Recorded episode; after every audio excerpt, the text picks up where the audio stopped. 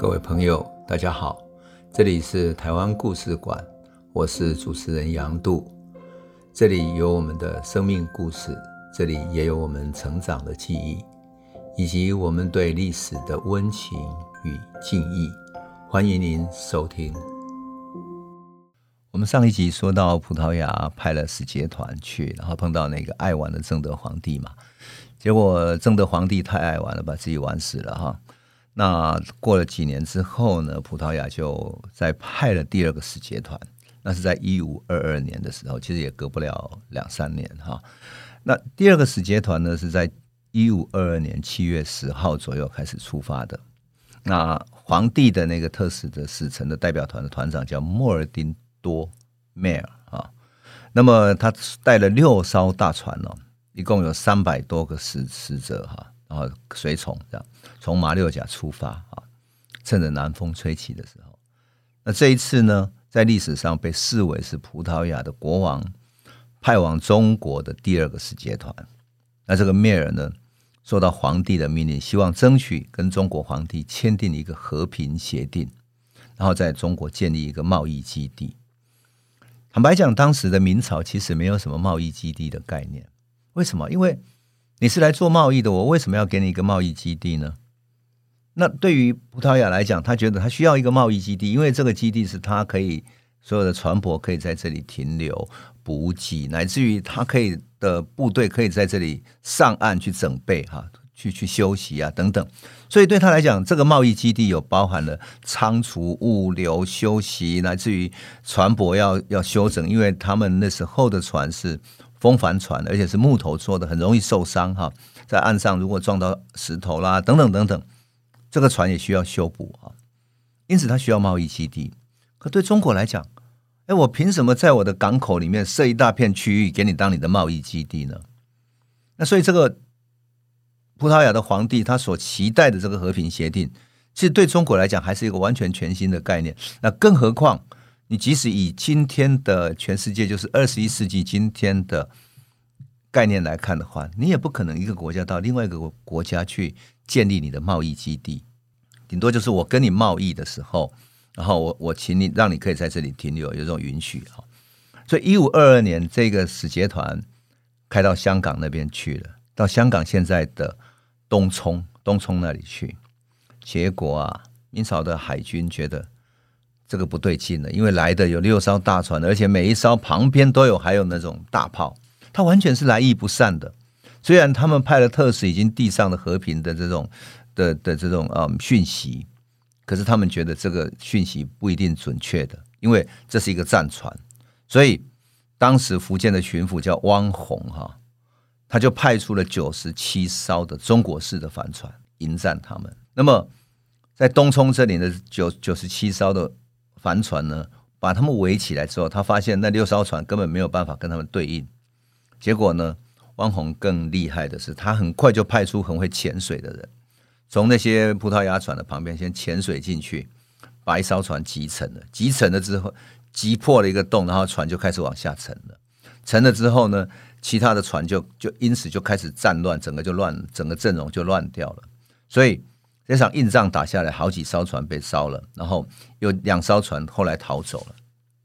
因此，这应该说是东西方哈首次的海战，就是葡萄牙西代表了欧洲的海军哈，可是跟中国式的帆船第一次的海战硬碰硬的这一仗打下来，中国其实没有输哈，明朝没有输，而且呢，通过这样的一个技术，虽然中国的船比他们小。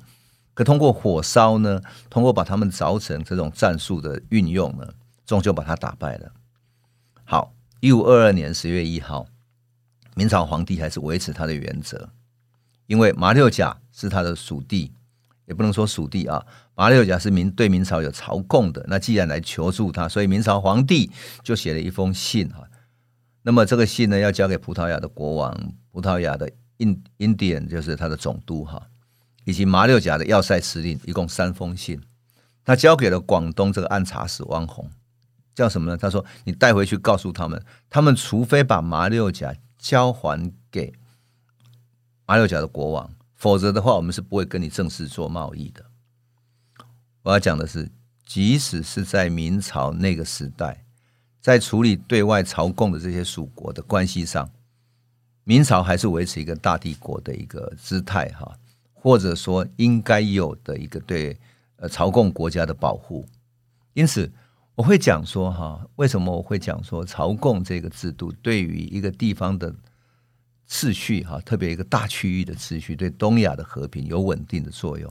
因为明朝这样子做的话，等于是希望你葡萄牙不要随便在这里启动战争，你对一个地方的侵犯，也你就无法在其他地方得到利益。因此，你必须维持这个地方的和平跟秩序。这是明朝皇帝做的相当正确的一个地方。不过，当然啦，葡萄牙人也不是省油的灯嘛，对不对？葡萄牙人干什么呢？他觉得，既然皇帝不准正式的开放贸易，也不能有这种啊贸易基地，好吧？那他们就从各个方面去做生意。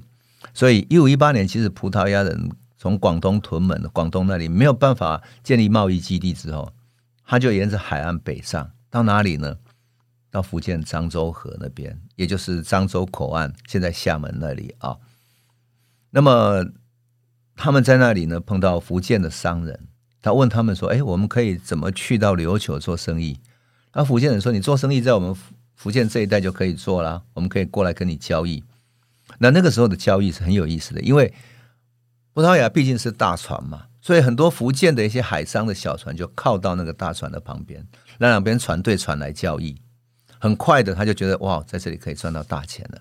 而且在他的那个描述里面，哈，在葡萄牙人那个呃那个。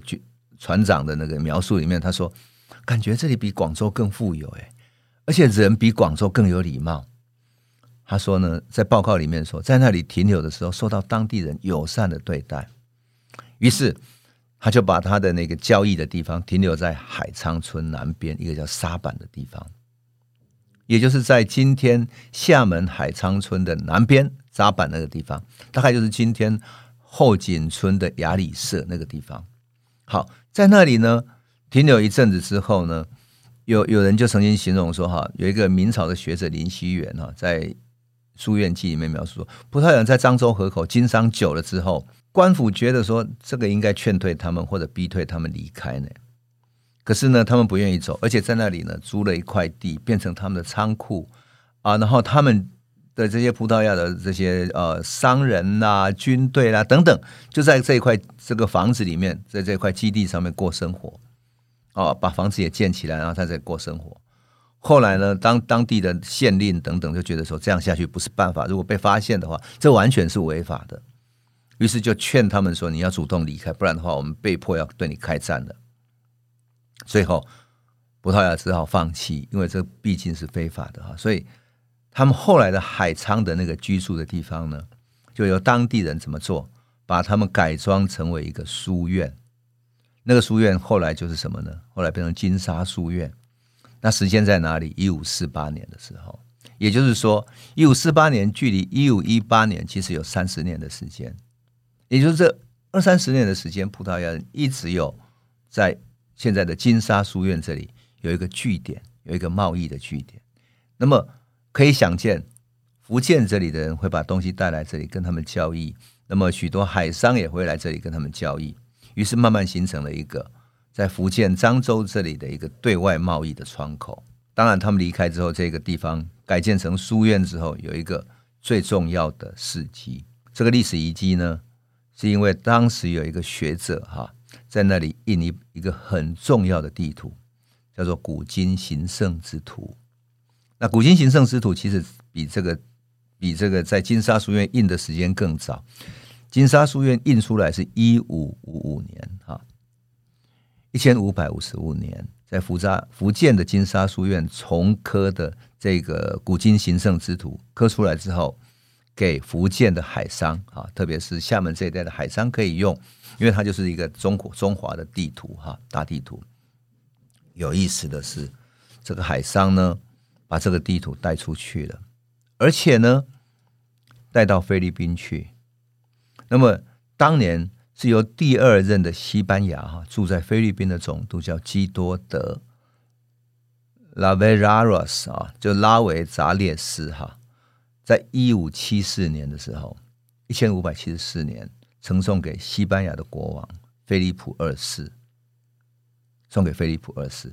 那这个行圣之图呢，就流传到欧洲去了。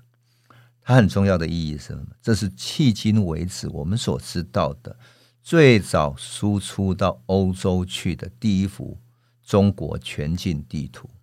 那个地图呢，有多大呢？大概高，它的高哈大概一百一十五公分啊。那宽呢是一百公分左右。它是用木刻版画式的哈。把它刻在那个木板上，然后用墨色来印刷。当然，上面为了标志，还有一些红色的标志，就作为河流啦等等这样的标志。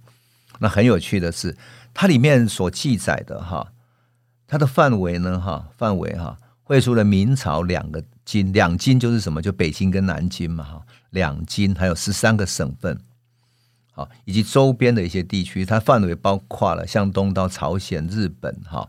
最西呢，到撒马尔罕，就是那个呃，那个靠近新疆那边去了哈。南到南海，最南海南海的地方，那台湾也画在里面，朝鲜啊等等都画在里面哈。最北呢，到蒙古那边，他们叫韃靼，当时叫韃靼。那河流跟海岸线的一些画的图，当然有一些误差嘛，因为当时毕竟没有那么详细的这种探勘哈。可是大的结构是没有问题的。那有意思的是，这张地图里面呢，他会写下来很多有趣的文字。比如说，它不是只有像地图注明的这个地点而已，而是会注明说，哎，这里有生产什么，住在这里的是什么样的人。比如说，他会注注明说，琉球这里是怎么样。那台湾这里说，住在这里的人啊，他们怎么样的穿着，他们要什么样的风俗习惯，用很简短的文字记录下来。所以，它有点像是地图，但是又像是一个地方风土民情的描述。那这样的描述让你觉得哇，这个地图真的太好玩了，这样。因此，我看到这张图的时候是在哪里呢？在海上看到的，而这张地图后来消失了嘛。那消失了之后，你只有能够重新到西班牙的图书馆把它找出来。那找出来之后复刻下来，于是就变成了现在我们所看到的这样的一幅地图。那我每一次看到这个地图，就想说啊，我们一直认为的。明朝是多么封闭啊，多么等等，就说它是一个封锁的啊，无知的，然后等待开发的帝国一样。从这个地图，我们就可以知道，其实明朝跟秦朝哈，对于各地的风土民情以及中华大地的老百姓的生活啊，住着什么样的人，其实都是有掌握的，而并非是无知的。好，那么这个历史呢，非常有意思的。见证了葡萄牙人的发展，以及西班牙人在中国的发展等等，我觉得很有趣。